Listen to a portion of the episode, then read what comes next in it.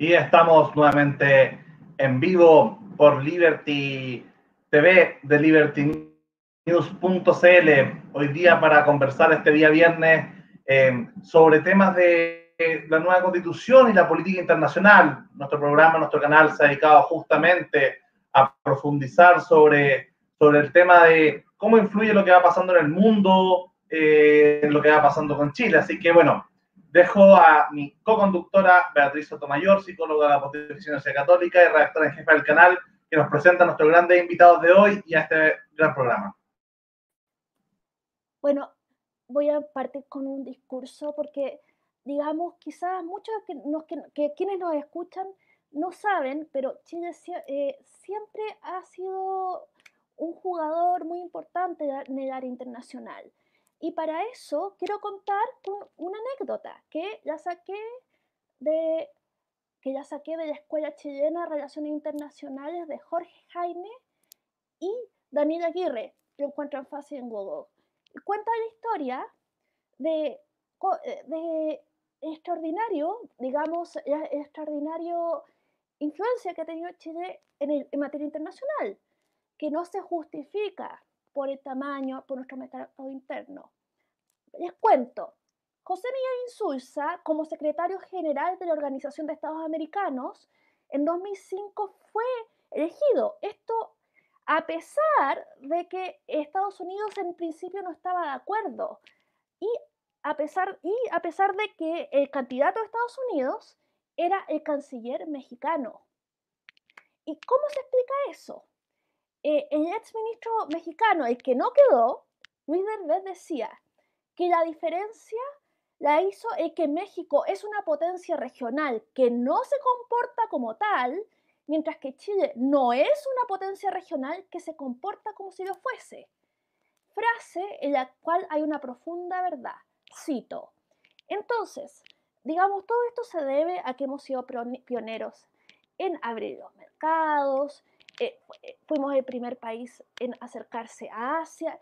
Hemos, no, hemos sido los que nos hemos movido primero en términos de Tratado de Libre Comercio. Y eso está conectado con el modelo chileno, el cual está en discusión hoy. Y, eh, y en peligro por, precisamente por la pandemia, por las fronteras cerradas, por la creciente desconfianza que está habiendo. Entonces, digamos, tal como pasó con el TTP-11, eh, las dudas, la desconfianza al modelo chileno que, no, que ha sido súper bueno, no perfecto, pero súper bueno, nos puede, digamos, puede hacer que, eh, que, nos vayamos por otro lado. Eh, supongo, acá estoy especulando, pero eh, vamos a dejar que los expertos hablen. Entonces voy a presentar a dos expertos espectaculares que están presentes y después voy a presentar al tercero que viene en camino y que es. Vamos a empezar con Rafael Durán, abogado. No sé cómo pronunciar ese título, pero voy a seguir con a magíster en Derecho por las universidades de Heidelberg y de Chile, en inversiones, comercio y arbitraje. Actualmente vicepresidente del Instituto Iberoamericano de Derecho Marítimo para Chile. Hola, Rafael un gusto, un placer y un honor tenerte. Y Cristian Jarataito, quien ya ha estado en el programa, abogado especializado en Derecho del Mar y en Desarrollo Sustentable, consultor internacional, actualmente emprendedor agrícola en Ñuble, segunda región más pobre de Chile, y ahí tratando de hacer la diferencia. Hola, ¿qué opinan de lo que acabo de decir? O sea, ¿ustedes dirían que es verdad? que Chile ha, tenido mucha presencia internacional o son cuentos que, nos contamos o me estoy creyendo la propia propaganda? ¿Quién quiere empezar? ¿Rafael? ¿Cristian? Cristian, por favor. Tú dices de alguna manera los demás países latinoamericanos lo, lo, resienten. Eh, tengo varias experiencias al respecto, eh, anécdotas también. Perú, por ejemplo, siempre ha sentido que Chile tiene un rol desproporcionado eh, en el concierto latinoamericano. Piensen solamente que si nos remontamos en un siglo, que, que, un siglo, que bastante tiempo en materia eh, internacional, Chile navegaba hacia lo que se llamó el ABC, que Argentina, Brasil y Chile, o sea, dos países que en esa época ya poderosísimos, Argentina mucho más de lo que es hoy en términos eh, relativos, Brasil con menos desarrollo, pero siempre un gigante, bueno, y Chile. Ahora, ¿qué hacía Chile ese pequeño club que pretendió influir en la política latinoamericana? Duró bastante poco tiempo ese, ese, ese esquema de alianza. Eh, bueno, Chile es el país ya entonces eh, abierto al mundo, que, con bastante presión extranjera, con un desarrollo eh, intelectual eh, a través de sus universidades eh, respetado y respetable, con, sobre todo, pongo énfasis en esto porque es bastante importante, con masa crítica, o sea, con un conjunto de personas calificadas, muy preparadas en las materias internacionales de entonces. Tal vez puede sonar una paradoja, pero justamente por, por, por, lo aislado que era Chile en términos de, del resto del mundo, eh, se desarrolló hacia eh, afuera eh, y siempre tuvo una gran presencia marítima, nuestra marina mercante fue muy, muy importante en términos relativos en el Pacífico Sur, de eso podrá hablar Rafael con más detalle, pero basta señalar que la, hasta hace pocos años, ¿ah? la compañía sudamericana Vapor, la empresa naviera chilena, eh, era la eh, empresa naviera, eh, la segunda más importante de América Latina, ¿no? o sea, poco detrás de una, de una mexicana. Entonces, hemos jugado en esto de, de, de chico a grande, pero tratando de convertir todas las desventajas en ventajas. ¿no? País pequeño, eh, pero que tenía un nivel de desarrollo en el mundo de las ideas, sobre todo, muy importante.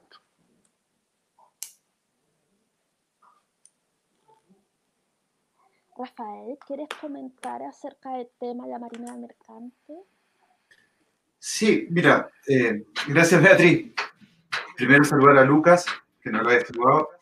Eh, Beatriz, yo creo que Chile tiene algo que es bastante importante, que siempre reconociendo su vocación geográfica, es un país bastante aislado. Por lo tanto, al ser un país aislado y tener mucho coste, tener mucho mar, inevitablemente hay que pensar en las fronteras, ampliándolas, ampliar ese horizonte.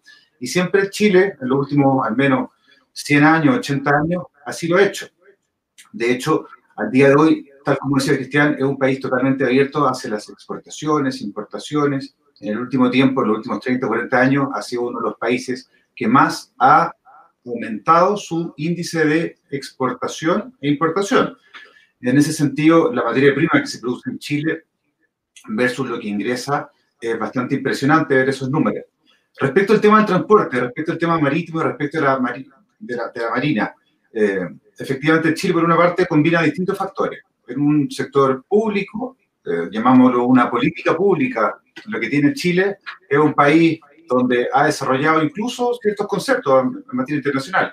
El mismo concepto de la zona económica exclusiva, que nace en el año 47, es un concepto chileno, por lo tanto, es un concepto que al día de hoy mundialmente es conocido Chile como una, llamémoslo así, eh, potencia intelectual al momento de haber creado la zona económica exclusiva. Desde la perspectiva del transporte naviero, tal como decía Cristian, compañía sudamericana de vapores, compañía interoceánica, la CCNI, en el fondo, compañía surgía en Chile, sudamericana, con 170, 180 años desde su creación. Al día de hoy, en manos de capitales eh, extranjeros, pero ha habido siempre un criterio de que las fronteras hay que derribarlas y la mejor forma es hacerlo a través de el transporte. Y ese transporte por vía marítima, donde al día de hoy más del 90% de las mercancías se transportan, en Chile existen grandes legislaciones en Chile y ha demostrado ser una de las buenas formas. Yo creo que vinculado con el tema que estamos conversando, en el fondo con el tema de la constitución, es una clave saber que más allá de los aspectos que se encuentran al día de hoy en diferencia, en divergencia, en discusión, el tema del comercio internacional eh, debiera ser un pilar, el tema de los tratados internacionales debiera ser un pilar, y el tema también de la soberanía en el mar. al día de hoy también es un tema que, sean cuales sean las posturas que cualquier persona legítimamente tenga en nuestro país, el tema de la soberanía y cómo se ejerce y cómo se resguarda y cómo se desenvuelve eso va a ser algo bastante importante en el debate que vamos a tener eh, a futuro, pero que al día de hoy no hay que perder ese horizonte de mantener siempre la vista bastante enfocada en eso, comercio internacional, tratados internacionales y la soberanía en el mar, entre otras cosas. Ok, lo que paga las cuentas no, no hay que descuidarlo. También mencionabas eh, que, que, había que esta soberanía al final es vigilancia. Digamos, cuando uno eh, va y hace soberanía en la montaña, uno una va y pone la bandera y tiene que estar ahí, hacer presencia.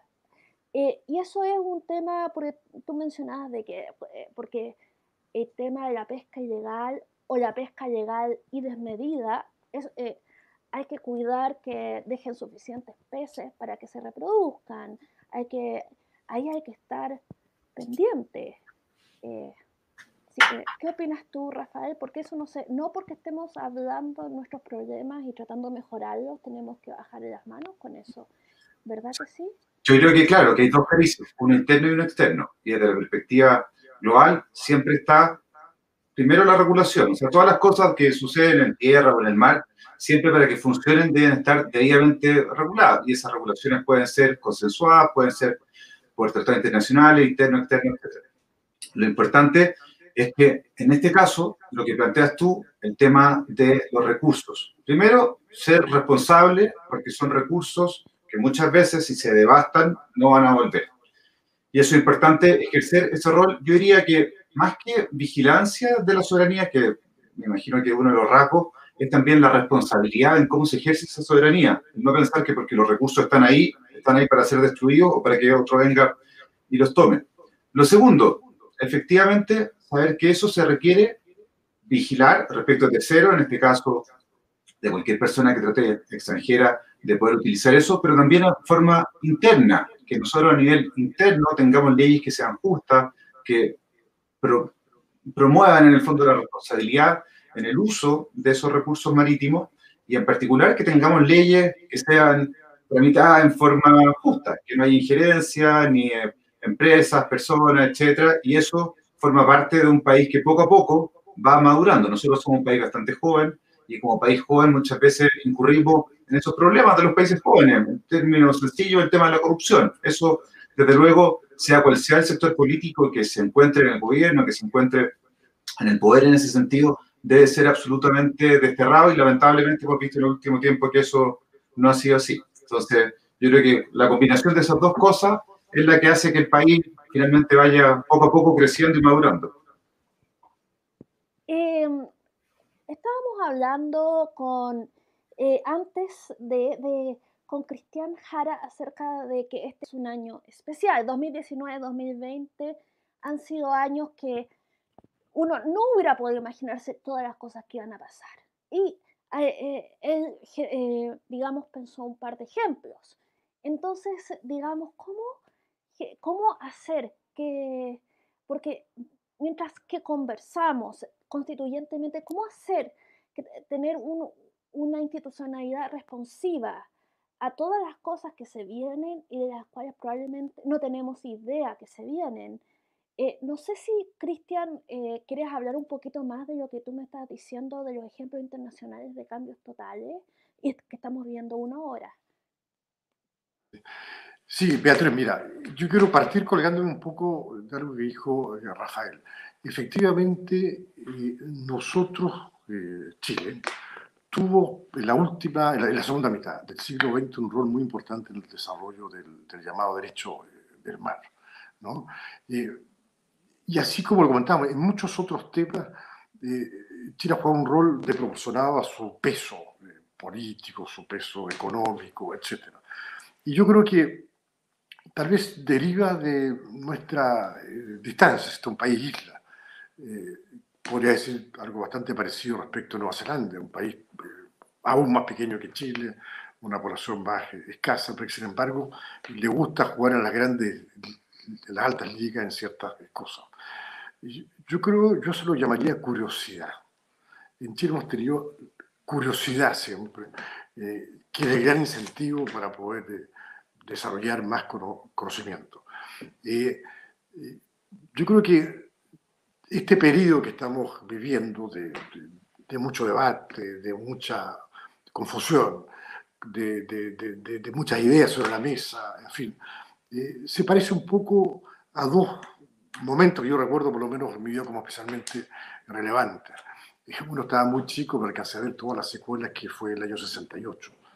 El año 68, 1968, en que teníamos eh, eh, como trasfondo internacional la Guerra Fría, y no tan fría en Vietnam, porque las potencias se enfrentaban fuerte en los países del tercer mundo. no tenía lo de fría que abra las mesas de negociaciones solamente. Y, y ahí, bueno, estalla en Francia, país que todos miraban dentro del mundo satisfecho, que ellos mismos llamaban sus últimos 30 años anteriores les 30 glorieux, los 30 años eh, gloriosos. ¿no?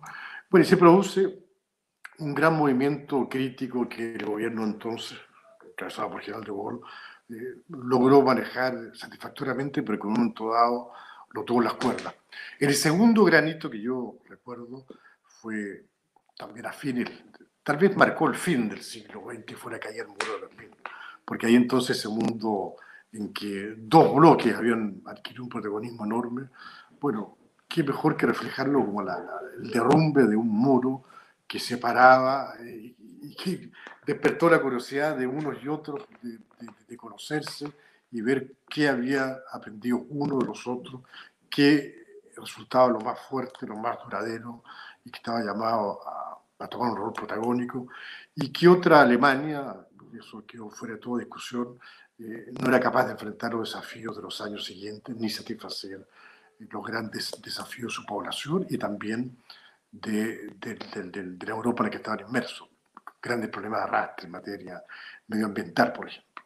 Entonces yo creo que, eh, como ves, estoy poniendo los tiempos actuales en esa, en esa perspectiva. Esto es algo eh, que viene con aguas que vienen con bastante caudal. Ahora, lo importante es la capacidad de salir de, de ello. ¿no? Ahora creo históricamente hemos sido eh, capaces de hacerlo y en ese sentido creo que este no debería ser una, una excepción.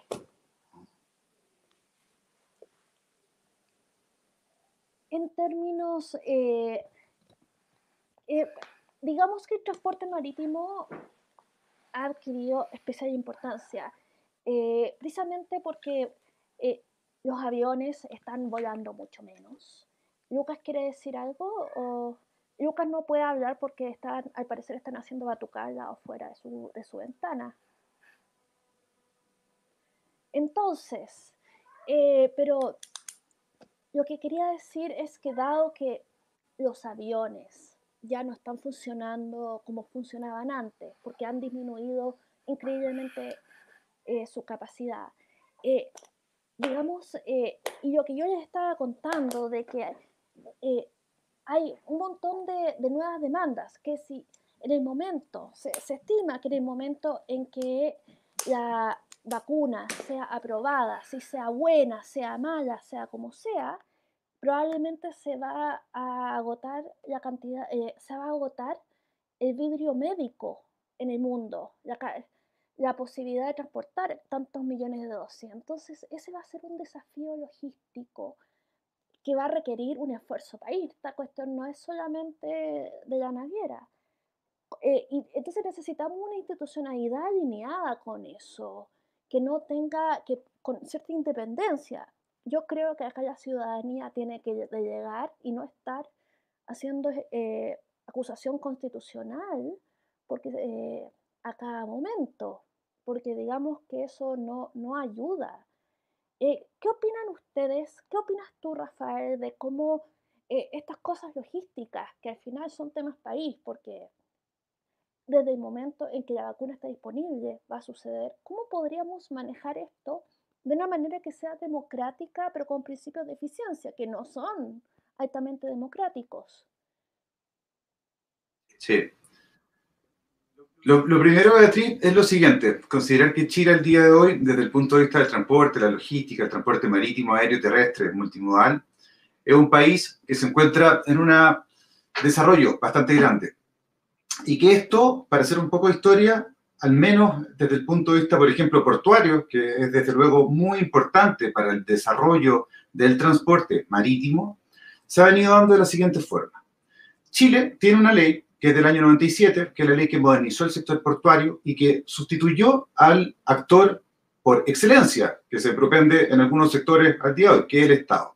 Hasta el año 97 y poco a poco antes lo fue dejando, era el Estado, a través de Emporchi, empresa portuaria estatal de, de Chile, quien se encontraba a cargo de la tutela, supervigilancia, de todas las actividades que tenían que ver con los puertos. Y los puertos chilenos, al igual como pasan en todas las partes del mundo donde se, al menos de una cultura bastante similar a la nuestra latina, que se encontraban a cargo de los puertos eran absolutamente ineficientes. El Estado no estaba para administrar puertos, no estaba para poder hacerlo de buena forma y cuando lo hacía era incompetente, ineficiente, corrupto y no funcionaba.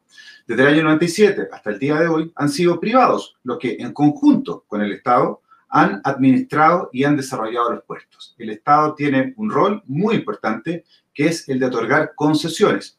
Y esas concesiones bien reguladas han funcionado bastante bien desde el año 97 hasta el día de hoy. Eso demuestra en la práctica, más allá de cualquier ideología, que es la conjunción entre el sector público con el sector privado, que han demostrado que la eficiencia del país surge y se eleva muy por sobre lo que venía antes cuando se encuentra formando parte del sector privado. Eventualmente, lo que hay que hacer es regular de mejor forma dónde hay que poner el acento para que se eviten ciertos problemas como los que al día de hoy hemos visto, por ejemplo, en Valparaíso, donde hubo un concesionario que por temas de problemas medioambientales no pudo seguir adelante con la concesión, etc. Pero el punto central es si el momento actual debe o no debe reformularse todo, debe o no debe cambiarse todo, o bien debe corregirse en cierto sentido, al menos en lo que estoy hablando y en lo que soy experto, que es el tema de transporte y temas portuarios, todo el sistema. Y mi respuesta es bastante clara. Yo creo que siempre es mejor ser bastante práctico y realista versus el idealista y teórico. La realidad es lo que nos mueve y es donde nosotros vivimos y es donde hemos ido haciendo un desarrollo y ha demostrado que es bastante bueno. Volver aquí a un Estado administrador, por ejemplo, sería no solo paupérrimo, sino que sería bastante idiota, por utilizar una palabra suave, respecto de las personas que podrían considerarlo, porque sería básicamente volver a algo donde Chile no fue eficiente y ya quedó demostrado. Y ese mismo ejemplo yo creo que se puede replicar en muchísimas cosas. Entonces, eso por el sector de puerto. Al día de hoy, pese a todo lo que hemos vivido, toda la pandemia que ha sido atroz, donde muchas empresas se han visto muy afectadas, han cerrado y muchos sectores, por, desde luego, cuidar la salud de sus trabajadores, han transformado absolutamente su empresa en el sector del transporte, en el sector logístico, la exportación, la importación, realmente lo han hecho excelente y han seguido funcionando. En los puertos han seguido funcionando no solo los privados que forman parte de la cadena logística de exportación, sino que también han sido las autoridades estatales, servicio de aduana, todas las autoridades portuarias, SAC, etcétera. Todos han hecho un trabajo que ha sido realmente espectacular. Por lo tanto, no cabe sino, desde luego, felicitar a toda la gente, tanto del sector privado como del sector público, que han estado trabajando en este tiempo. Y al día de hoy es lo que se debiera seguir haciendo para poder al día de mañana, en el fondo, pensar en un eventual desarrollo de buena forma de, la vacuna. Eso es lo que yo puedo decir sobre esto, Beatriz. Me gustaría, aprovechando que tengo un, minuto de silencio eh, ambiental, hacerle la pregunta un poco sobre, sobre el futuro de Chile a nivel institucional eh, y comercial en la región. Eh, y no solo Chile, bueno, se han mencionado los casos justamente de que Chile está mirando, o en la mayoría de los chilenos se instaló la idea de que el modelo de desarrollo que tenemos que tener idealmente es Nueva Zelanda o algún otro tipo de país de más o menos similar eh, culturalmente, como puede ser Canadá, Australia, ¿cierto? Eh, y, gran parte de nuestra, de nuestra salida hacia el mundo del TPP, eh, hacia el mundo de los tratados de libre comercio, hacia el mundo de, la, de, la nuevo, de los nuevos tratados, han sido justamente hacia el Pacífico Sur, hacia quizás hacia, como, como, como bien decían, Chile es, es como una isla, por así decirlo, entonces ha sido buscar a otros países periféricos, pero que han tenido un modelo de desarrollo responsable, eh, cultural, social, políticamente y sobre todo económicamente, ¿cierto? Estoy pensando eh, en lo que fue el P3 o el P4 en su inicio, que después se transformó en el TPP, que fue Nueva Zelanda, Chile y Singapur. ¿Cierto? Y hace poco también se firmó un tratado de libre comercio que lo comentamos en el canal, tenía que ver con, con, el, con el primer tratado de libre comercio digital a, a, nivel mundial. Y ahí nuevamente se repiten estos mismos países, se repite eh, Chile, se repite eh, Nueva Zelanda, se repite Singapur, y, y, toda esa influencia básicamente de los tigres asiáticos, del mundo anglosajón de Oceanía, nos permite como país tener otra, otra visión en general. La mayor crítica que se le ha hecho a Chile, ¿cierto? Justamente tiene que ver con, con que somos malos vecinos. Somos, el, somos la doña Florinda del barrio, ¿cierto? eh, la, que no, que, la que no nos sentimos tan culturalmente parte de Latinoamérica eh, eh, y justamente hemos estado buscando más, más allá porque el, porque el continente padece de, de, una enfermedad hace muchas décadas que se llama populismo y Chile estas últimas, eh, justo estas últimas décadas no cayó o, o, eligió otra vía, que de alguna forma se le hemos pegado como, como vacuna a Perú, a Colombia, a México, ¿cierto? A la Alianza del Pacífico. Entonces, ustedes ven eh, un futuro para Chile, no estoy pensando en los próximos años, sino en las próximas décadas, eh, que mi, deberíamos mirar más todavía, eh, y, y, quizás no solo una construcción económica, sino que también quizás una construcción política, estratégica, militar, eh, institucional, cultural, con estos países como Singapur, como Nueva Zelanda, como Australia, eh, y quizás cuántos países que se sienten islas dentro de sus propios continentes, quizás Sudáfrica, no sé, estoy inventando, pero, pero justamente en lo que tiene que ver con la parte sur del planeta, con el hemisferio sur de, esto, de, de, esto, de estos países que nos sentimos tan, tan aparte de, de, nuestros propios barrios. Armar un nuevo barrio, un barrio antártico, si se quiere. Eh, o deberíamos ser quizás más realistas y tratar de, eh, o, más, no sé, eh, fraternos con nuestros vecinos de la, de la vecindad y tratar de, de, de expandir esta, esta idea eh, más liberal, más, más capitalista, más institucionalista en el resto del vecindario. Eh, lo intentamos cuando estaba Macri, ¿cierto? Esta, esta alianza Macri, Bolsonaro, Piñera, pero justamente después vuelven a,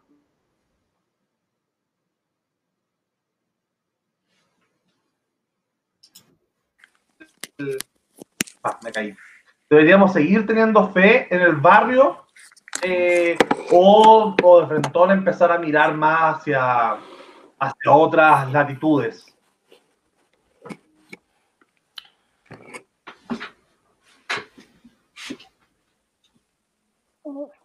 ¿Quién quiere? ¿Sí?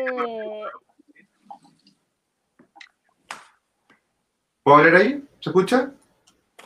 Perfecto. Lucas, súper interesante tu pregunta. Mira, yo, aquí obviamente son todos los temas dentro del terreno de lo opinable. Tú tocaste varios temas con respecto a lo que dijiste y yo creo, primero, lo siguiente. Uno, respecto al tema del barrio, si somos buenos vecinos o malos vecinos. Efectivamente, algunas personas pueden pensar que Chile son malos vecinos por bastantes razones, pero no lo tengo tan claro. No tengo tan claro que nosotros seamos mal vecinos y no sé a qué llamarle un mal vecino en el caso de Chile. Un vecino con una cultura distinta, un vecino con una cultura similar, serían buenos. Yo creo que la diferencia siempre es bastante válida y en la medida en que haya respeto, que haya un nivel de convergencia en la idea de conversación, como creo que somos en Chile, va a ser un, un, buen, un buen vecino, por dar un ejemplo a mi vecino y a mí puede que nos guste la música distinta, pero en la medida en que él escuche la música a un nivel de adecuado de volumen y yo también, vamos a poder ser amigos. En la medida en que él cuando tenga invitados no deje el auto tapándome, pese a que él le gusta invitar a mucha gente y a mí no tanta, yo creo que no va a tener ningún problema. Yo creo que una convergencia bastante respetuosa es la que tiene Chile con su vecino, entonces eventualmente puede ser un mito eso de que Chile no sea tan, tan buen vecino. Respecto de con quién buscar alianza. Respecto al tema de la alianza, se hace difícil para Chile eh, buscar alianzas eh, físicas con personas que están tan lejos a veces. respecto al tema de los tratados de libre comercio, lo que han buscado principalmente es que Chile se desarrolle. No en una forma egoísta, no en una forma aislada, pero también reconociendo que Chile se encuentra bastante aislado geográficamente, es bastante difícil buscar eh, sinergias con gente que se encuentra lejos. Y desde el punto de vista, por ejemplo, del comercio internacional, siempre se apunta principalmente a el país en sí. Sin embargo, hay muchos otros temas que sería muy interesante poder abordar, donde los temas de tecnología, los temas de innovación, efectivamente son aspectos esenciales que Chile tiene, uno, como necesidad que potenciar, y en segundo lugar, sí que buscar ahí efectivamente muchos acuerdos que el día de hoy no está potenciando. No puede ser posible, o al menos no habla bien del desarrollo intelectual de la empresa de Chile, que lo que se exporte sea de aquí a los próximos años siempre pensando en lo mismo. Desde luego, el tema de la fruta, el tema del salmón, el tema del cobre, se piensa que se exporta materia prima, pero que tiene mucho, mucho, mucha cabeza atrás, pero siguen siendo materias primas. Entonces, el día que Chile decida cambiar su política de inversión, de incentivo, de motivación de los colegios para que los alumnos comiencen a aprender bastante más temas que el día de hoy nos enseñan, el día que dejemos de sacar filosofía, historia, literatura de las mallas, yo creo que vamos a ser un país que se va a poner los pantalones más largos, que va efectivamente a darse cuenta que no siempre lo que reditúa económicamente en lo inmediato es lo ideal, pero que al mismo tiempo los cambios radicales tampoco hacen que los países avancen o vayan saqueando. Y lo último, yo creo que Chile puede confiar y también puede ser un país confiable en la medida en que las estructuras se vayan manteniendo, que se generen ciertas tradiciones. Pero si un país es pendular y pasa de un gobierno a un sector distinto y, se cierra toda la posibilidad de conversación, ahí lamentablemente yo no creo que solamente los otros países sean poco amigables para Chile, sino que nosotros mismos damos muestra con lo que estamos viviendo el día de hoy, que las convivencias se van rompiendo mucho antes de lo que uno esperaría y nada, eso hace que lamentablemente seamos un país que demuestra ser bastante joven, bastante infante en muchos aspectos. Eh, me llama la atención que tú ves que hay oportunidades de, mejorar, de, de, cambiar el chip y de ser más ambiciosos y construir sobre lo que tenemos y hacerlo mejor. Y eso es una mirada súper optimista que me gusta harto eh, eh, y que de verdad es un espacio para ir. Ahora yo quería aprovechar de darle la bienvenida al maravilloso, el guapo, el más sexy de todos, Después de, por supuesto, Lucas, eh, Rodolfo Vilches. ¿Quién es? Experto en política económica internacional y actual coordinador causa internacional de Bópoli. Además es ex funcionario de la Organización de las Naciones Unidas, ex, ex negociador oficial de tratados de libre comercio del Ministerio de Relaciones Exteriores de Chile. Hola Rodolfo, ¿cómo, cómo estás? Hasta yo me sorprendí de la presentación. Estaba, mintiendo, estaba mintiendo sobre ¿Cómo están? Qué bueno verlos a todos. Qué bueno verlos, puro buenos amigos. Qué bueno ver a Rafael y a, Cristiana. Hace rato que no nos vemos. Bienvenido al programa, Rodolfo. Eh, Para complementar mi pregunta y, pasarle ahí la pelota a Cristian y, después a Rodolfo, que, siempre es un, placer escucharle ahí su, su análisis. Eh, Cristian, sobre mi pregunta del tema de ampliar hacia otras islas, eh, también preguntarle sobre, sobre todo lo que se viene con el futuro de, de, la isla más grande del mundo, quizás, eh, que puede ser eh, la Antártida, porque justamente todos estos países tenemos en común que tenemos reclamaciones sobre el, sobre el tema antártico. Entonces, de alguna forma, no podrá ser esta ambición que hablaba Beatriz justamente tecnológica, sobre todo porque es un continente que, es que se explota eh, humanamente, o sea, si es que nos expandemos hacia allá, porque un continente deshabitado en la práctica, eh, sea justamente a través de nuevos desarrollos tecnológicos, nueva investigación, temas científicos, eh, podría ser una, un punto de unión más que un punto de discordancia en el futuro para, para juntar, yo, yo imagino, un, un, TPP político que de alguna forma tenga esta soberanía compartida sobre este continente no sé cómo ven esa posibilidad, que, cómo lo sueñan para, el, para el país de las próximas décadas. Sobre todo, como decía Rafael, eh, lo importante es que Chile, ¿cierto? Independiente del color político que gobierne, tenga una misma política. Y bueno, justamente yo creo que eso fue lo que nos trajo y nos llevó al desarrollo o al menos estar sentado en la mesa con los grandes estos últimos 30 años, que da lo mismo si era la, centro derecha la centro izquierda, había un mismo modelo de desarrollo. Pero pensando para el futuro, pensando como algo, algo país, después de este plebiscito, después de esta nueva constitución, me imagino que tenemos que tener sueños comunes, sueños de, de grandeza que nos unan para tener algo al cual aspirar eh, como, como todo, como chileno en, su conjunto, eh, o como súrdicos del mundo, todos, todos, todos estos grupos eh, en común, ¿cierto? Más allá de, de divisiones, porque si no así se, se arruinan los países.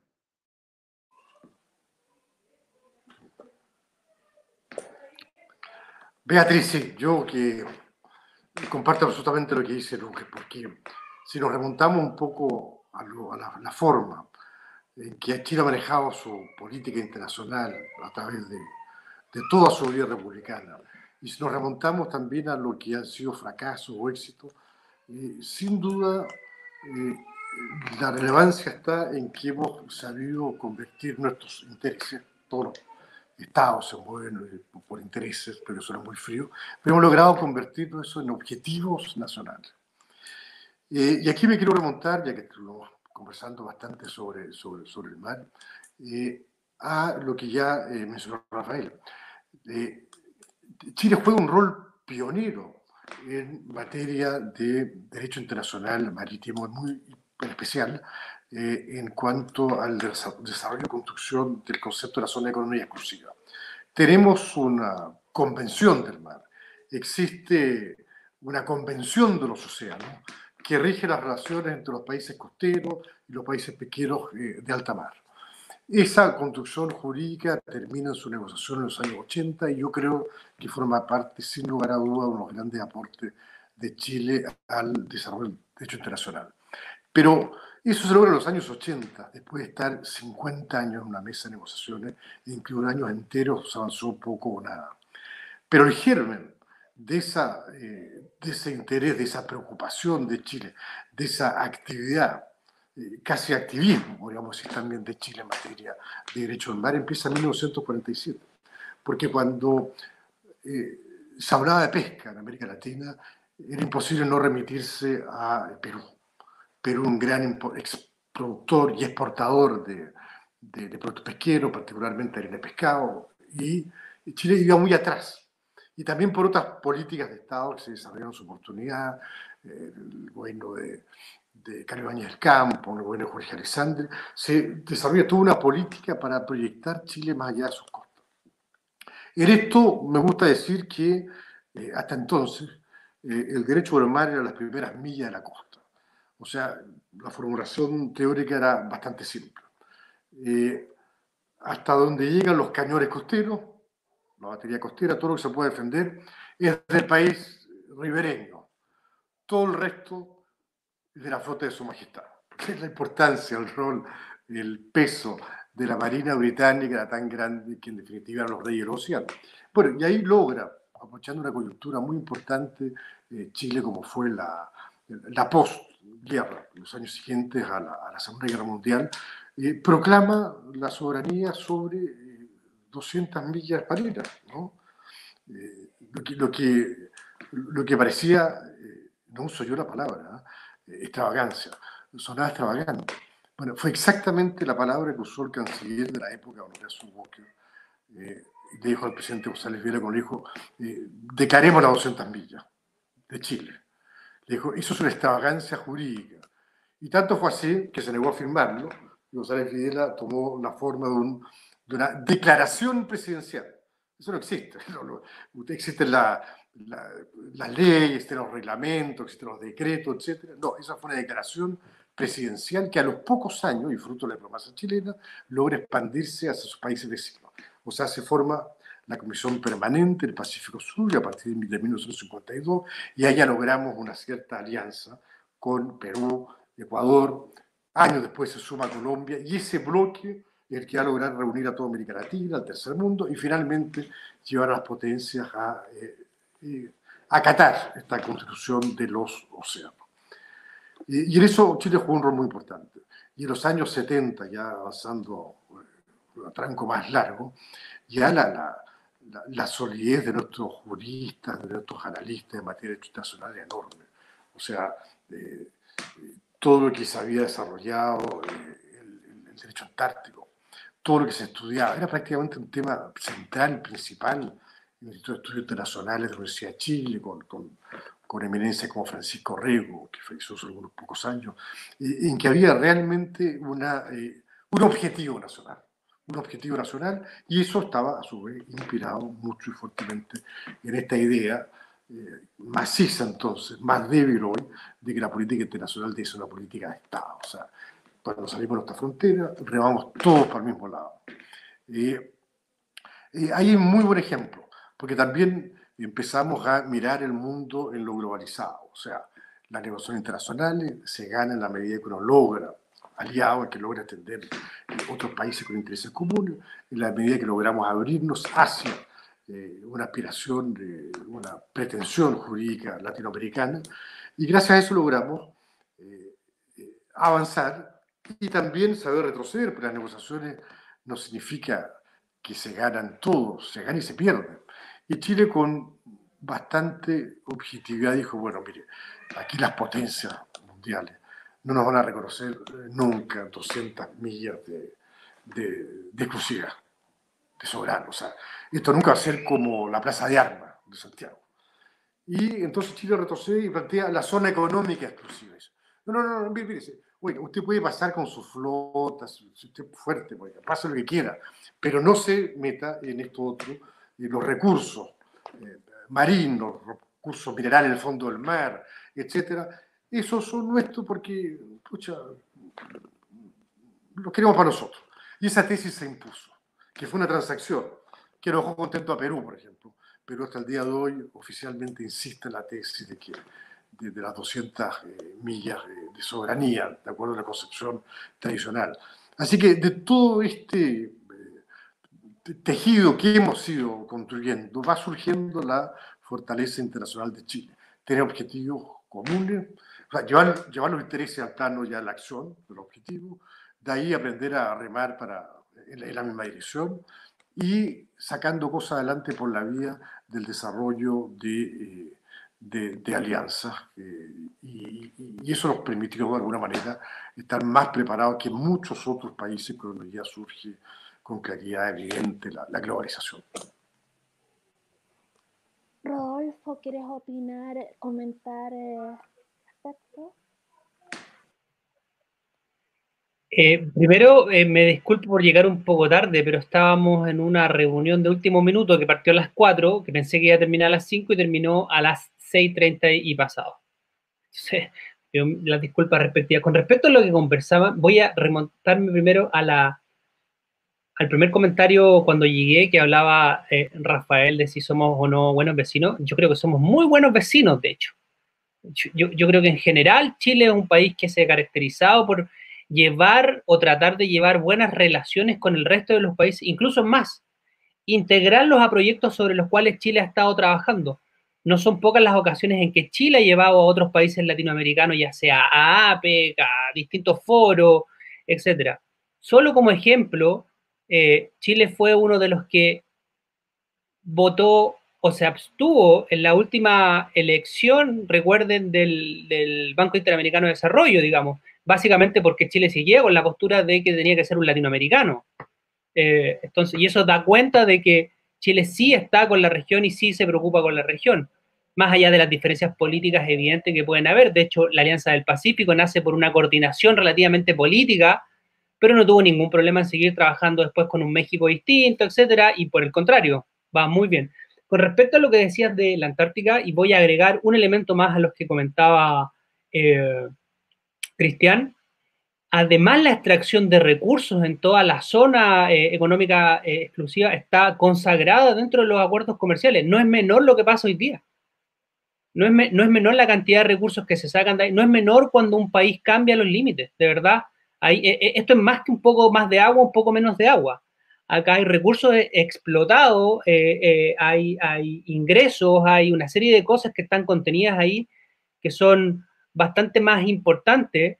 Eh, ahora bien, yo creo que la actual situación mundial que está pasando ha de alguna forma hecho ver a los países que tienen que reclamar en lugares donde el desarrollo científico es importante.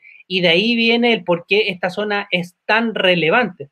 Eh, lo que me parece extraño, sí, es que, o que yo esperaría, es que, eh, pero, pero, pero lo entiendo, es parte de la forma política que lleva Chile, que, debería ser más enérgica la postura en términos de, de rechazar, digamos, los movimientos que en estos momentos, por ejemplo, hace poquito hizo Argentina.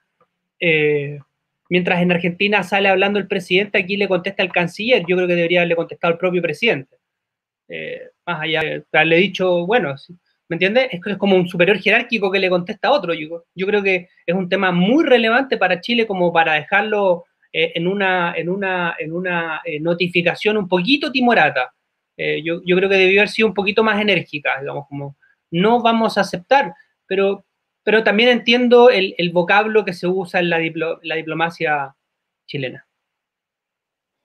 Eh, bueno, quería yo preguntar, ya que tú mencionaste la Alianza del Pacífico, eh, ¿qué tan eh, importante es ahora? ¿Ha tenido que tú sepas? Porque, bueno, como lo, lo que estaba discutiendo y que me han dado, y que me han dado respuestas sólidas para Así que es desde la Alianza del Pacífico el tema de que, bueno, tú eh, lo dijiste con el DEPA y con otros programas que han hecho que se, que se están acortando las cadenas de valor, etcétera, que, que, que la logística está cambiando precisamente porque las, eh, digamos, antes las necesidades podían ser planificadas a largo plazo y con una lógica de just in time, tú eh, hacías el pedido, entraba a la bodega, salía a la tienda y todo sincronizado. Ahora ya no tenemos, ahora ya no sabemos cuál va a ser el futuro.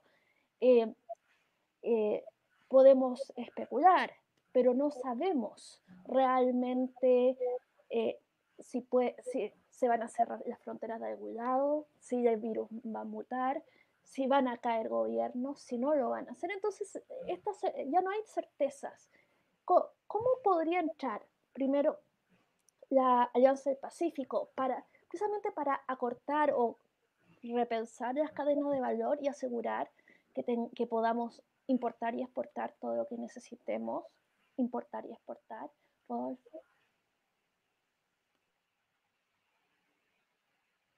¿Para qué es la pregunta?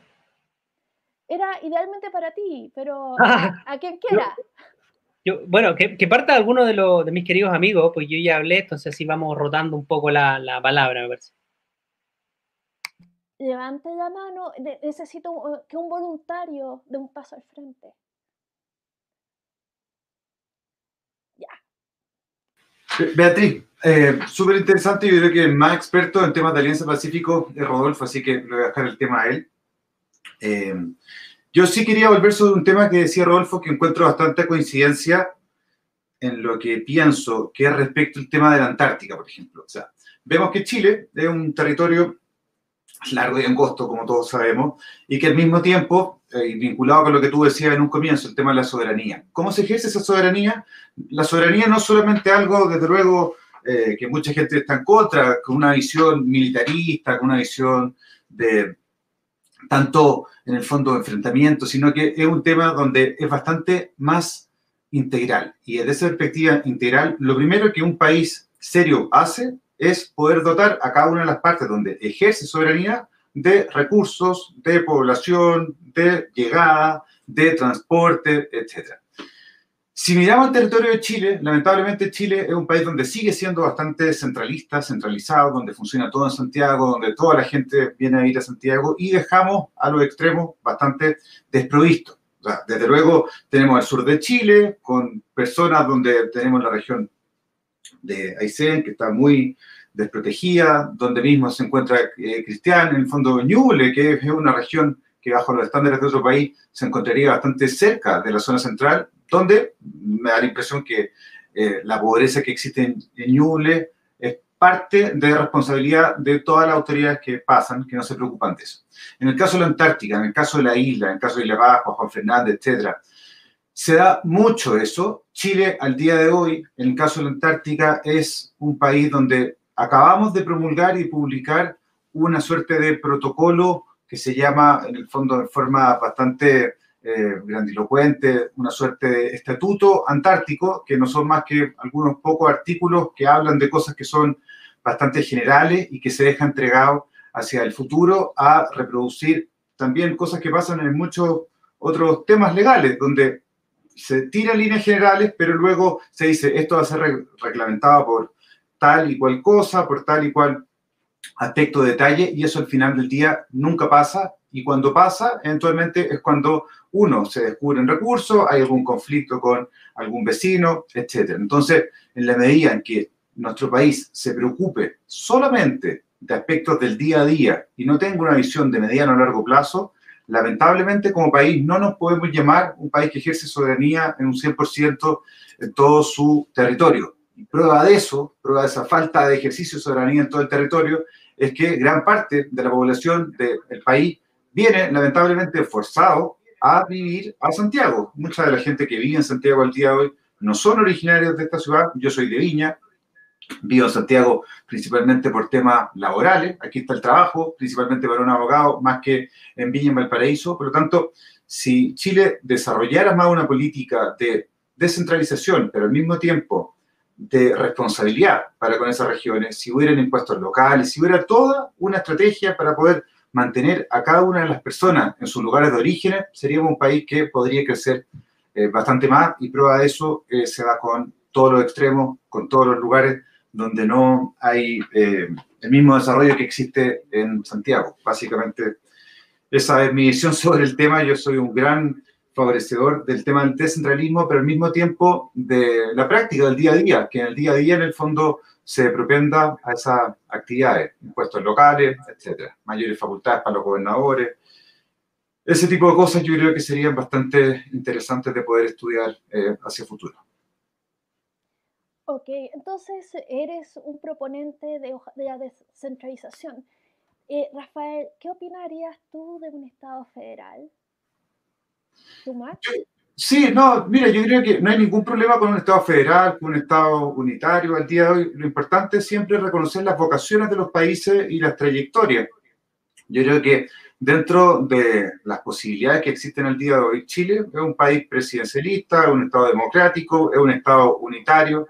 Yo creo que eso, en términos generales, al menos en lo democrático, en lo unitario, eh, seguir manteniéndose. Yo creo que no estamos preparados, que no tenemos la madurez suficiente para ser un Estado federado, ni que tampoco se encuentra en nuestra esencia, en nuestra naturaleza. Por lo tanto, desde esa perspectiva, no creo que exista una necesidad de modificar lo que tenemos al día de hoy, más bien sí de corregirlo. Es como si fuéramos una persona que está aprendiendo un idioma y que en la quinta clase de 100 del idioma de inglés quisiera pasarse a aprender francés porque le ha costado un poco la verdad, aprender inglés. Yo creo que tenemos que seguir, que tenemos que cambiar la estrategia, que tenemos que depurarla, pero que al día de hoy los cambios de timón tan fuertes, con cosas donde lo que se nos muestra al otro lado no es nada cierto, no es nada seguro, ni tampoco es nada probado, son actividades de un adolescente, muchas veces, de alguien que está entrando a primer año de universidad, que se dio cuenta que no le gustaba algo y se quiere cambiar, pero la verdad está dispuesto a perder todo lo que lleva eh, vivido para poder cambiar algo y no creo que sea lo mejor como país, maduro, que tenemos que dar de tender a hacer, eh, cambiar eso, pensar en un federalismo. Eh, Cristian Jara, tú querías opinar, ¿verdad? Querías comentar al respecto. Sí, yo quería hacer algunos comentarios porque la verdad es que Rafael eh, se referió a uno de mis temas favoritos. Y yo creo que no puedo coincidir más con él en el tema del, del, del centralismo agobiante. Yo creo que uno de los grandes problemas que tiene nuestro país es el, el, el, abandono de, de, de, de, sus regiones, de sus provincias. Yo, como lo mencionaban, eh, me he dedicado estos últimos años a, a, a trabajar en el agro en, en, la región del Ñuble. Y estamos hablando de 450 kilómetros al sur de Santiago. Eh, y ahí uno se mueve con, sin internet, sin teléfono, con caminos tercermundistas, mm. eh, con todo tipo de dificultad, eh, todo se hace cuesta arriba, eh, y tenemos una república con más de 200 años, estamos hablando de 450 kilómetros. O sea, imagínense lo que queda para el resto. O sea, Santiago no solo de alguna manera fue atrofiando el peso relativo que tuvieron muchas de sus regiones, particularmente el sur, sino que terminó devorando a Valparaíso, que es una ciudad, y en cierta medida Concepción, eh, eh, extendiendo su facultad y siempre usando el peor de los argumentos, porque es un círculo vicioso. El argumento, sea que mire, aquí en las regiones no hay masa crítica. Eh, bueno, claro, si tú no te preocupas de, formar masa crítica, no la vas a tener nunca. Lo que es injusto, porque la tiene Concepción, la tiene. Hoy en día, por lo menos, hay cuatro o cinco centros eh, urbanos con universidades en Chile con capacidad como para eh, ejercer mayor autonomía. Las decisiones siguen tomándose desde Santiago, ahí se determinan sus políticas, y trabajar en regiones hace todo Costa Rica. Yo trabajé en Santiago eh, casi toda mi vida y eso no traía más que ventaja. Trabajar en regiones es hacer, eh, tener que avanzar con dificultades eh, crecientes. Y lo que es peor es que, tal vez porque ya nos hemos ido acostumbrando a que todo se resuelve creando un ministerio creando una región. Bueno, claro, eh, eh Ñuble hace pocos años ya pasó a ser la decimosexta región de Chile. y eso se traduce en, en no se tradujo en mejores caminos, no se tradujo en conectividad, seguimos estando entre las regiones más atrasadas de, Chile en materia de conectividad. Eh, se tradujo en que tenemos más eremis, tenemos gobernadores, o sea, el aparataje público creció en términos descomunales, pero de ahí hacia abajo, eh, muy poco, muy poco. Así que eh, el, tema de la, del, de la distribución geográfica del poder en los presupuestos en Chile, estamos al debe, y estamos al debe hace muchos años. Ya la Constitución de 1925 establecía, por ejemplo, las asambleas provinciales. No se crearon nunca. Nunca se dio un paso al respecto. La, la regionalización de Chile, que fue un estudio concienzudo, es del año 75, 1975, casi 50 años. Y, de ahí es muy poco lo que, lo que se ha ido eh, eh, avanzando.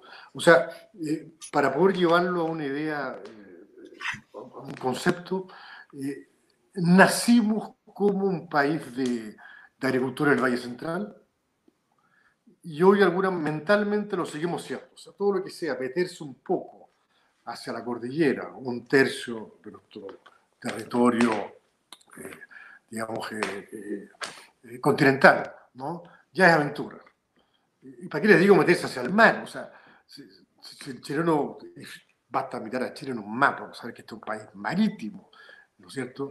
Eh, incluso estamos acostumbrados a repetir que es un país angosto. Claro, es angosto si uno mira lo territorial, pero si, vemos realmente todo el espacio eh, donde Chile ejerce, eh, si su zona económica explosiva, usando ya el lenguaje técnico que hemos repetido, bueno, las cuatro quintas partes de Chile, en su expresión física, están, están en el mar. Y solo los últimos 50 años hemos eh, logrado situarnos en el rol que nos corresponde. O sea, un país que exporta 2.000, 3.000 millones de dólares en productos pesqueros, en que eh, logró desarrollar su eh, y somos el segundo país exportador de recursos de, salmón de, y trucha, los salmonídeos en América del Sur, y en muchos otros recursos. O sea, esto se fue desarrollando pero se fue desarrollando a partir del esfuerzo eh, de los privados principalmente, porque eh, tenemos un Estado más eh, vinculado al trabajo de un organismo con otro, en fin, que a grandes políticas dirigidas a, cambiar las cosas. Yo, volviendo un poco a, lo que, a otras cosas que se han comentado acá, se habló del BID, ¿no? Y quiero recordar que el BID fue una iniciativa chilena en su creación, en su formación. Eh, de, hecho, uno de sus primeros directores fue Felipe Herrera, un chileno. Eh, luego no podía, sino eh, Chile tenía una posición clara en decir, nosotros, mire, esto siempre lo dirigió un latinoamericano, el segundo era un, norteamericano.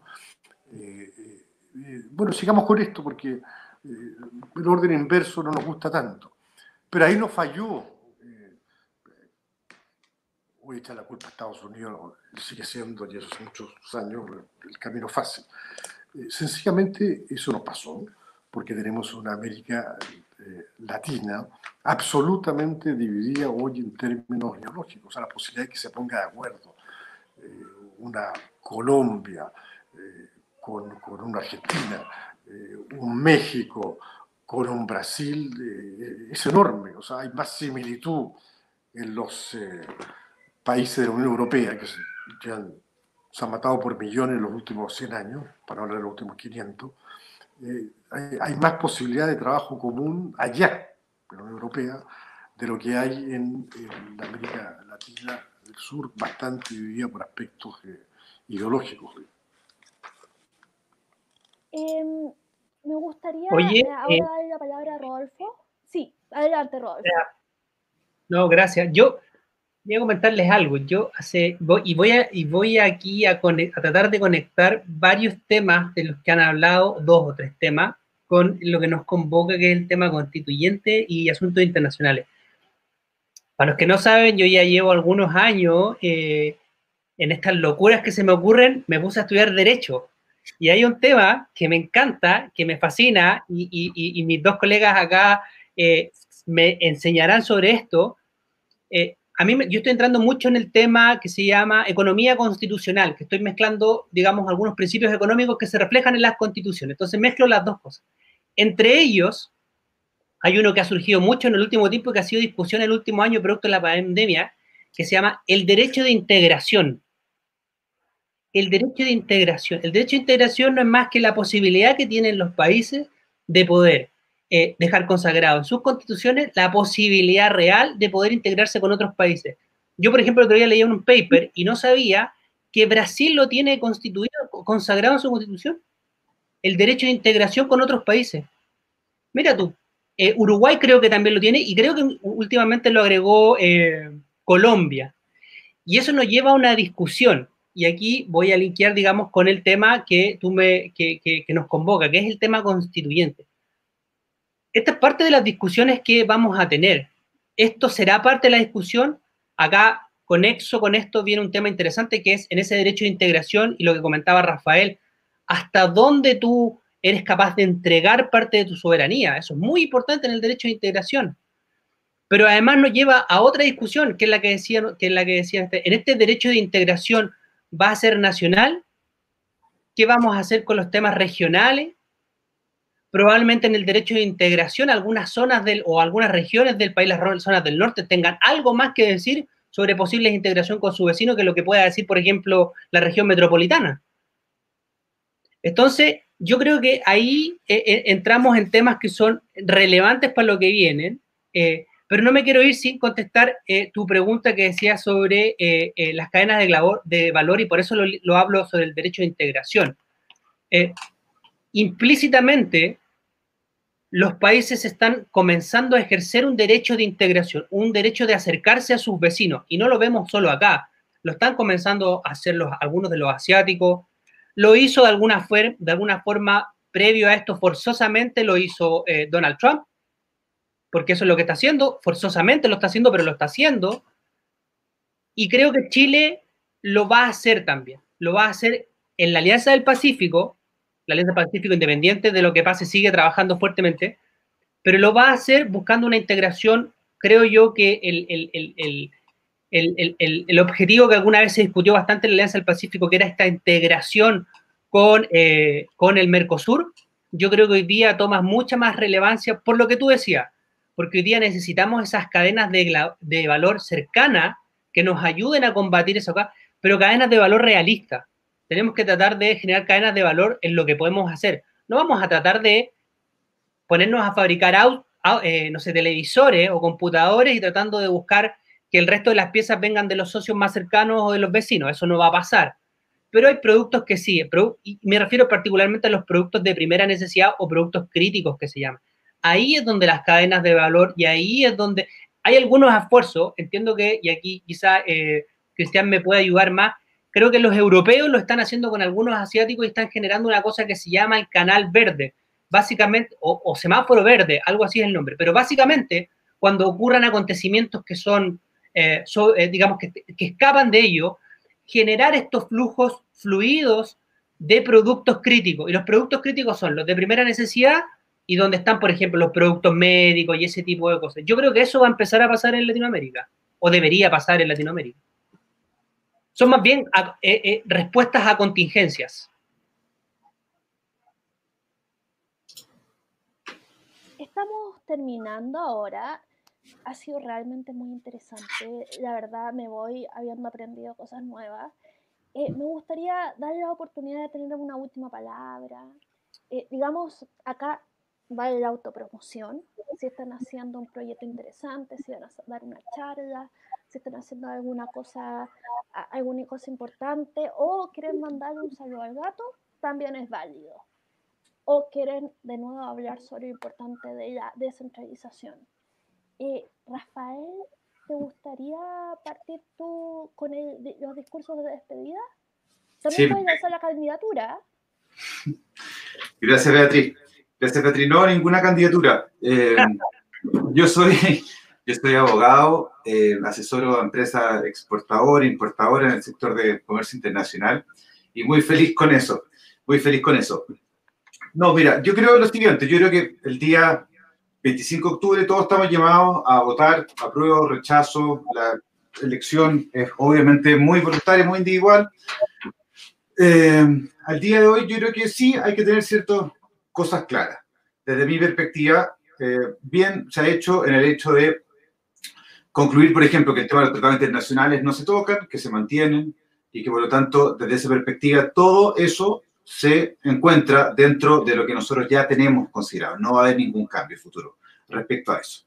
Pero sí respecto al tema de qué es lo que va a suceder en la etapa intermedia. Gana el se aprueba, el rechazo en el fondo. ¿Qué es lo que va a suceder con esa etapa intermedia donde la gente, desde luego, va a generar un periodo que, que estamos viviendo, que es un periodo de incertidumbre, que es un periodo donde la gente al día de hoy no sabe bien qué es lo que va a pasar, no tiene un conocimiento ni puede vislumbrar más o menos qué es lo que va a pasar en el próximo tiempo. Yo creo que eh, en mi caso lo que veo es que debe existir una cierta madurez de país. Esa madurez no la veo al día de hoy. Eh, no tengo una mirada muy, muy... Eh, alentadora respecto al presente y futuro inmediato del país. Si bien soy optimista en que creo que se pueden desarrollar las cosas, lamentablemente no creo que exista una madurez cívica al día de hoy.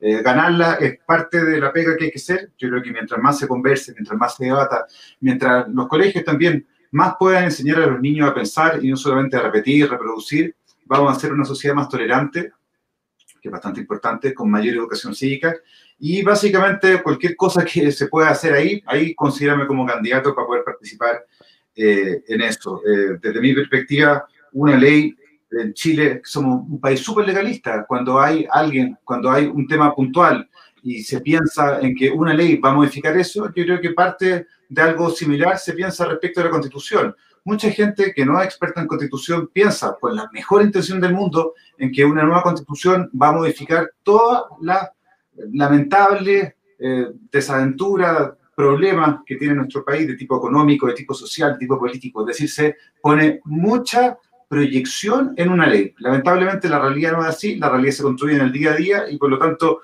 una nueva constitución o la actual no nos van a cambiar de aquí hacia el futuro. Yo creo que la cultura se construye con cosas que son bastante distintas. Desde luego, no con diferencia, no con eh, diferencias que no se pueden tolerar. Básicamente esa es mi, mi, visión, Beatriz. Así que muchas gracias por la, por la invitación. Eh, Cristian, Rodolfo, ¿alguno de los dos quiere lanzarse con su mensaje al país?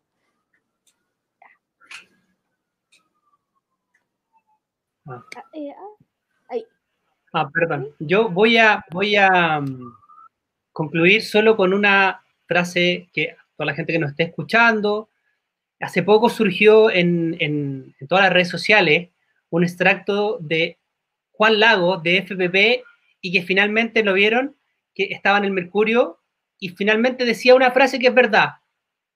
Piensen lo que quieran, pero por favor, piensen. La gente haga el ejercicio de tomar, de pensar en lo que quiere, de pensar en lo que tiene, de pensar si le conviene cambiarla, de pensar si no le conviene cambiarla, pero que haga el ejercicio, que no simplemente sea una cosa casi de voluntarismo, desde la guata de ir y votar. Aquí nos jugamos el, y yo diría que parte del futuro, no sé si el futuro completo, pero nos jugamos importante, algo importante para Chile durante los próximos 30 o 40 años. Yo creo que Rafael tiene razón, más allá del proceso constituyente, que es importante, por cierto, lo que viene después del proceso constituyente, que son las normas que se hacen que te sirven para el día a día, probablemente son tan o más importantes que la misma constitución. Pero sin embargo, sí la gente debe ir y votar informada y debe votar de manera razonada. Eso es lo, único que yo creo que diría.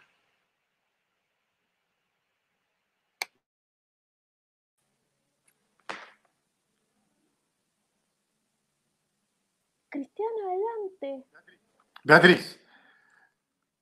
Sí, sí, oye, mira, tres comentarios. Primero porque fue emplazado por mi querido amigo Rodolfo, que sobre el tema del derecho de, la, de, integración. Yo recuerdo que en la Facultad de Derecho, también soy abogado, en retiro, sí, ¿no? voy agricultor, pero dediqué muchos años al derecho, particularmente a la docencia, y había en ramo de derecho de integración, estaba muy de moda en esa época el, el, digamos, el pacto andino, etc. Se dio mucha importancia a, a, ese tema, que terminó lamentablemente en un fracaso porque eh, fue un intento de construir una integración latinoamericana desde arriba a partir de los intereses de los estados. Eh, en paralelo, la Unión Europea fue más exitosa porque trató de construirlo a partir de, a, partir de la economía, que es cosa que también mencionó eh, Rodolfo. O sea, eh, nos vamos a juntar para qué. ¿no? La fórmula del pacto andino en esa época, con todo el modelo separiano, era, bueno, nos vamos a juntar a, a, ver en qué sectores económicos nos vamos a, hacer fuertes unos y otros, incluyendo a los demás, ¿no cierto? Entonces, qué país hace los autos, qué país hace la caja de cambio, el cambio tocaron a Chile, menos mal, algo que sea. Eh, pero eso no funcionó porque el mundo se movió en otra dirección. Yo eh, compartí mucho ese, clima en esos años y me acuerdo que incluso hice mi memoria sobre el, Parlamento Europeo y el principio de la supranacionalidad, porque ya en esos años parecía muy extraño, ¿cierto? que dentro del proceso de integración europeo los ciudadanos europeos pudiesen elegir directamente a sus representantes en, eh, este órgano supranacional. Eh, el derecho de integración tiene que ver con eso. O sea, cómo articulamos, cómo eh, le damos forma al el derecho de los estados y los organismos que están por sobre ese estado, que pueden ser organismos internacionales, ahí aparece la, integración, puede, puede, ser organismo económico, para todo el mundo eh, jurídico que nace a partir de eh, acuerdos de los países. Eso es un costo político importante que lo estamos empezando a ver porque mucha gente eh, asocia esto a verdaderas tecnocracias. O sea, los europeos, lo sigo de muchos años, viví 11 años en Europa y cada vez hablan con más fuerza de la, de la del poder de Bruselas, los burócratas de, Bruselas, ¿no es cierto? los que toman las decisiones y han ido alejando el poder que debería ser nuestro como ciudadanos, y en cambio está radicado en estas personas que conducen nuestras, eh, nuestras decisiones.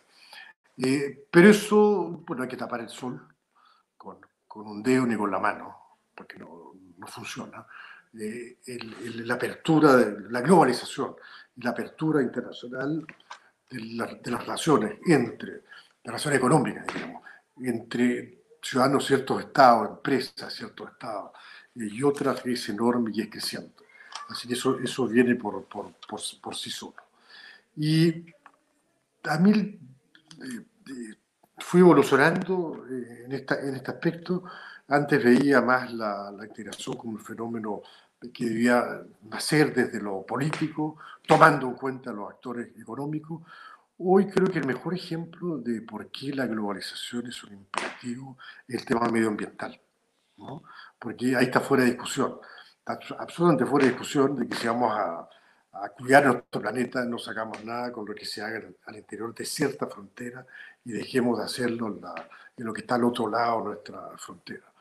Y yo me yo me había programado un poco para la Copa, ¿eh? en, lo, personal, eh, que no resultó por todo lo que sabemos, pero estuve en modo COP todo este año. Me había propuesto eh, una meta que era plantar 100.000 árboles, lo que me tiene feliz. Logré pasar un poco la meta este invierno, pero una manera de decirles que en lo personal creo que esa es la dirección que hay que tomar. O sea, la globalización como proceso generalizado, económico, político, etc., hoy donde más se ve legitimada en el tema del medio ambiente y ahí tenemos que poner mucho, mucho esfuerzo. Y muchas gracias por invitarme a este programa. ¿eh? Cuenten conmigo lo que necesiten. Eh, sí, muy buenos discursos de cierre de todos. Eh, yo quería también sumarme algunas palabras justamente ahí de Rafael, de Rodolfo y Cristian, antes de dar el cierre. claro, por una parte se, va generando en Europa esta sensación, este sentimiento de que en Bruselas está esta decisiones alejadas de la ciudadanía, que se va eh, supraburocratizando todo, toda la política, se va perdiendo, como decía Rodolfo, ¿cierto? La, soberanía. Em, pero justamente un mundo más diverso, un mundo más cambiante, un mundo eh, más globalizado, con tecnologías que ayudan a comunicarnos tan rápidamente, eh, yo creo que van a entrar, y ya están entrándose hace, hace un buen par de años, en crisis la, la institución de Estado-Nación. Yo creo que justamente eh, e-, esa mantención de poder eh, tiene que ir bajando o hacia abajo con el federalismo, con toma de decisiones más autónomas, con más regionalismo en todo el mundo, no solo en Chile, y también con organismos de cooperación internacional que yo creo que son tremendamente importantes. Y ahí justamente quería mencionar eh, el tema del proyecto país. Yo creo que Chile tenía este tema de la COP25, ¿cierto? De la PEC, eh, habíamos estado en, el, en, las reuniones del G20 como invitados, del G7 incluso como invitados. Eh, y Piñera en ese momento, o, el aparataje del Estado de Chile, había hecho un gran labor en cuanto a, esa internacionalización. Eh, pero parece también justamente que quizás ese, ese ideal del, del Chile integrado al mundo no logró chorrearse los, a, las capas ciudadanas lo suficientemente rápido para que todos nos sintiéramos igual de orgullosos de ese proceso, de ese proceso de liderazgo. Eh, yo creo que si justamente no hubiese tanto el liderazgo del presidente o del Estado, yo hubiese sido como, como el liderazgo, se hubiese planteado esa idea de orgullo eh, a, nivel, a nivel ciudadano, a nivel del pueblo, si se quiere, a nivel de, de, de no solo los gobiernos, sino también de la ciudadanía hubiese sido justamente mejor y quizás nos hubiésemos ahorrado eh, tantos dolores de cabeza que hemos tenido después. Pero bueno, con cada crisis una oportunidad y yo creo que, que podríamos seguir esa senda. Yo creo que parte del relato que vamos a construir, porque el tema de la constitución, de la, de, de, de, la, de, la, nueva, de la nueva constitución que se pueda armar, sea reforma o sea convención constituyente eh, o, como o como fuese, justamente es una, es una, más de la institucionalidad, también tiene un relato político detrás. Y ese relato es un relato que se puede, o no, yo creo que quizás agotó el que teníamos, el que habíamos construido durante la transición, pero justamente es un buen momento para construir un, nuevo relato. Yo creo que ahí eh, la posibilidad de un Chile globalista, de un Chile abierto, de un Chile eh, liderando a través de la diplomacia, con un Chile eh, del soft power de alguna manera, ¿cierto? Que se puso tan de moda un poquito estos últimos años. Eh, puede ser algo que, que, pueda interpelar no solamente a, a los burócratas de, de, Santiago, sino también al ciudadano común y corriente.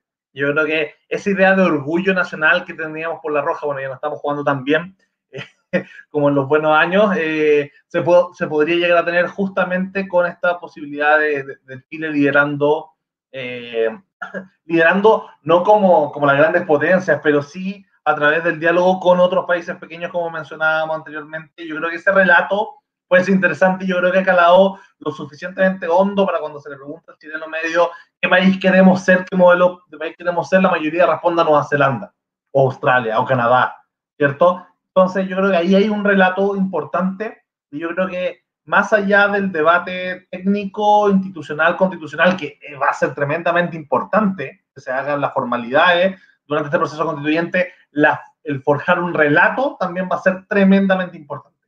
Yo creo que ahí, a los que nos gusta el tema internacional, al que nos gusta el liberalismo, a los que nos gusta lo que ha hecho Chile estos últimos 30, 40 años, eh, tenemos algo que decir, ¿cierto? Que justamente es la construcción de ese relato de Chile como marca, eh, de Chile como abierto al mundo, de Chile como casi emblema de un país liberal, abierto, democrático, eh, que logra desarrollarse a pesar de todos los defectos que podamos tener. Así que eso y con esas palabras de cierre, bueno, me despido.